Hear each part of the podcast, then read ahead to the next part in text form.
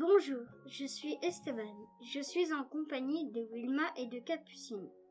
Nous sommes en CM1 dans la classe de Madame Grenelval et de Madame Defond. Et aujourd'hui, nous allons vous parler de l'émergence de l'homme. En quelle année l'homme est-il apparu?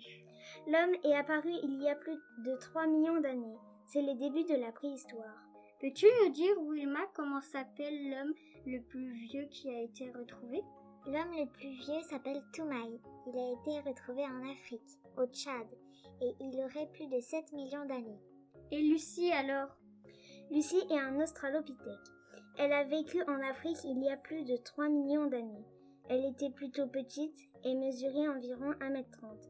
Elle était capable de marcher debout. Puis il me semble que les suivants sont appelés Homo habilis. C'est ça. Son nom veut dire homme blé. Il mesurait entre 1m20 et 1m50 et commença à inventer les premiers outils simples taillés à partir de galets. Des outils qui servaient à découper la viande et à casser les os. Il ne chassait pas, mais il était plutôt charognard. Il se nourrissait aussi de fruits, de racines. Il a vécu il y a environ 2 500 000 années. Puis l'homme évolue. Il taille des outils en silex. Ce sont des bifaces. Puis il découvre le feu. On l'appelle l'Homo erectus. J'aimerais aussi que vous nous parliez de l'homme de Totavel. L'homme de Totavel, c'est un descendant de l'Homo habilis. On a trouvé des restes dans le sud de la France. Il vivait de la chasse, de la pêche, de la cueillette. Il n'aurait maîtrisé le feu qu'il y a 400 000 ans et mangeait donc au début sa viande crue. Il a vécu avant l'homme de Néandertal.